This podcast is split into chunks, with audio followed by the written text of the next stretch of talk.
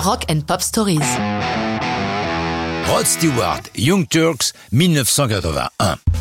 Rod Stewart a une carrière d'une incroyable longévité, avec plus de 100 millions d'albums vendus à travers le monde, même si les critiques rock ne l'ont pas épargné lorsqu'il est sorti de l'orthodoxie rock and roll de la première partie de sa carrière.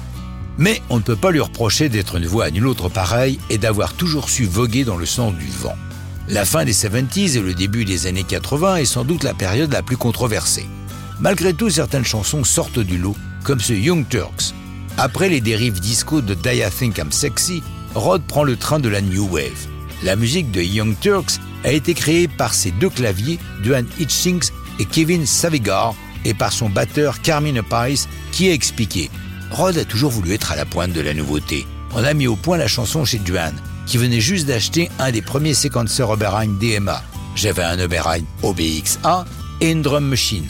Divo était très à la mode à l'époque et c'était un de mes groupes favoris. On a utilisé leur groupe de synthé.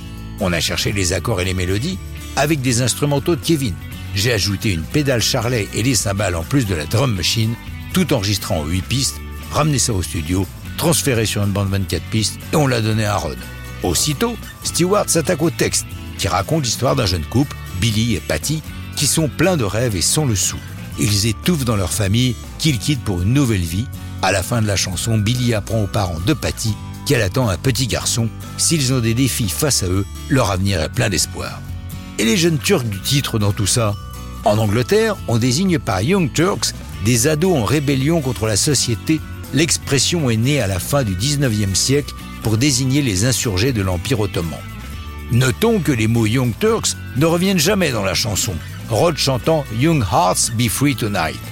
Même avant l'apparition des chaînes musicales, Rod Stewart, toujours intéressé par ce qui pouvait être différent, tournait des clips pour ses chansons. À tel point qu'au premier jour de MTV, en cette année 81, sur 200 clips en rotation sur la chaîne, 40 sont des chansons de Rod Stewart. Young Turks en fait évidemment partie, filmé par Russell Mulcahy et chorégraphié par Kenny Ortega. C'est d'ailleurs la première vidéo comprenant des moments de breakdance. Young Tux est un nouveau succès pour Rod, classé top 5 en Amérique et top 10 en Grande-Bretagne. L'album suivant de Stewart sera le double Absolutely Live, enregistré sur scène, regroupant ses principaux hits des 20 années précédentes. Mais ça, c'est une autre histoire de rock'n'roll.